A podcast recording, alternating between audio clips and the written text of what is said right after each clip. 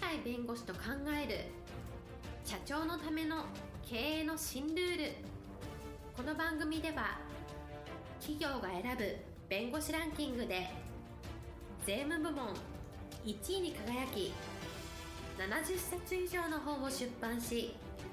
多くの経営者を支えてきた鳥飼重勝が社長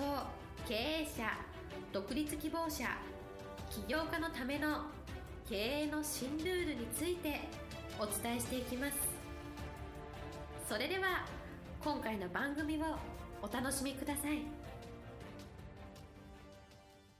皆さんこんにちは。お元気でしょうか？元気が全ての源です。元気でないと人生つまらなくなるので元気をお届けする鳥飼ですはい、パラリーガルの高瀬です。今日は困ったことが成功の源になると自分の体験談喋っちゃった方が早いかなというので体験談をお話ししたいと思います一つはですねやったことのない仕事っていうのに当たったことがありまして本当はどうやってやったらいいのかっていうふうに思って困ったっていうことが実はあったのが実は税金の話でありましてある M&A やってその M&A で M&A を成功すると多大なお金が動くとその時に税金が高いんじゃないか低いんじゃないかとこういう問題が起こった時に根拠条文があって初めて言える話なので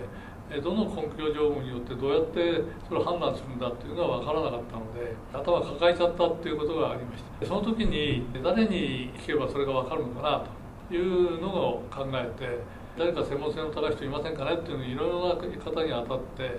それである人から税金を作る側の国の組織として当時は大蔵省でしたけどもこの酒税局っていうのがありましてそこの担当の課長補佐が一番詳しいんじゃないかっていう話があったのでそこのところに電話を繰り返しかけてつないでもらってそれで話をしたら一発それは実はこういうんで普通の株式の譲渡なんで20%の税率でいいと高い税率がかかるっていう特別な法律の方は使わなくて大丈夫だと。いう話があってそれがどのような文献のどのようなところに書いてあるかみたいなあるいは条文はどこにあるのかみたいなものを教えられてやっぱ詳しい人っているんだなと自分ができないことでもちゃんとできる人を探してできる人に聞けば意外と教えてもらえるんだなというのが分かりましてそれからあとは例えば税金だけの話じゃなくていろんな専門家いろんな難しい事件に当たったとしてもあんまり怖くなくてですねこれは誰に聞けば分かるのか？なんどういう本を読んだら分かるのか？みたいなものをいろんな人に聞くと不思議にこういう人に会ったらいいよとかこういう本を読めばこのところあたりを読めば大丈夫だよというようなアドバイスがあればほとんど問題なく仕事をこなせると。いうことがありましたので困ったっていうことに出会ったとしても困ったことを乗り越えることを少し考えたら全ては何か専門家がいてその専門家を探せばいいってだけの話じゃなくて困ったことをちゃんと乗り越えるようなヒントをくれるような人とかですね助け舟を出してくれる人とか場合によっては自分自身で乗り越えられるかもしれないというそこのところをやはり学ぶいい機会となりますのでこれが学べて身についたら成長するのに非常に速度が速くなるという感じがしますのでやったことのない仕事とかあるいは困ったなというような仕事の時はですね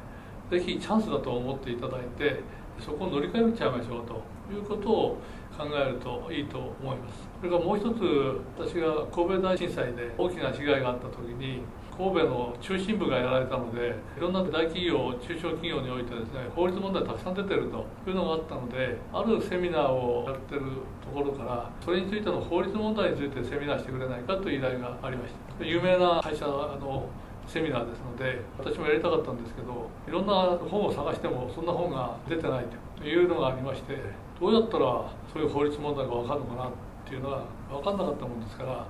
その時私の師匠の先生がいらっしゃいましたのでその時にあの「訪問していいですか?」って言ったら「いいよ」って言って行って神戸大震災でいろいろと大企業でも困ったこと法律問題起きてると思うんですけど私は全然分かんないんです。教えてくださいと言ったらですねそこの事件大手企業ですからいろんなところから相談が来てて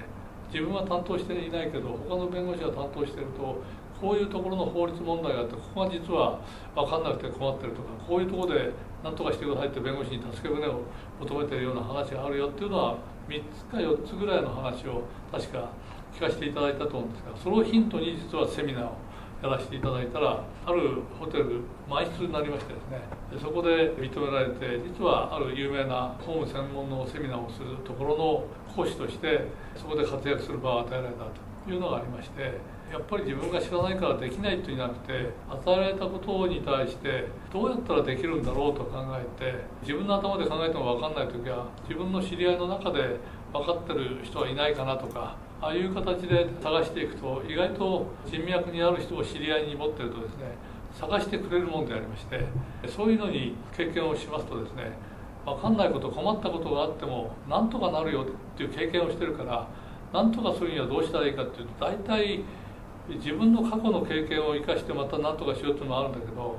この分野はこの先生がいいんじゃないかとこういう分野はあの人に行けばなんか誰かが紹介してくれるんじゃないかとかヒントくれるんじゃないかっていうそういうそこの人脈をたどると人脈のある人ってその専門分野以外のところの人脈持ってるので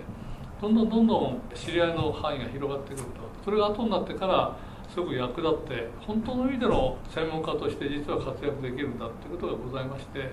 したがってやったことのない仕事あるいは困ったなと思う仕事があったとしたら困ったなとかやったことないからダメだとか言うんじゃなくてそこから何か学べることがあるんじゃないかいい人と出会えるんじゃないか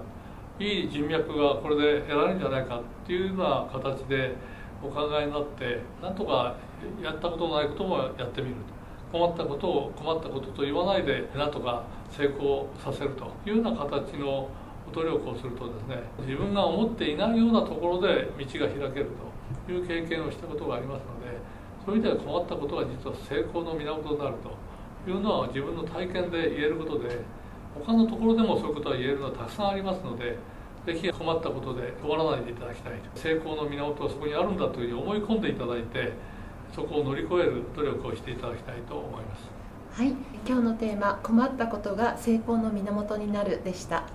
元気で楽しい一日をお過ごしください。はいありがとうございます。本日の番組はいかがでしたか？この番組は毎週月曜日7時に配信いたします。それでは次回の配信を楽しみにお待ちください。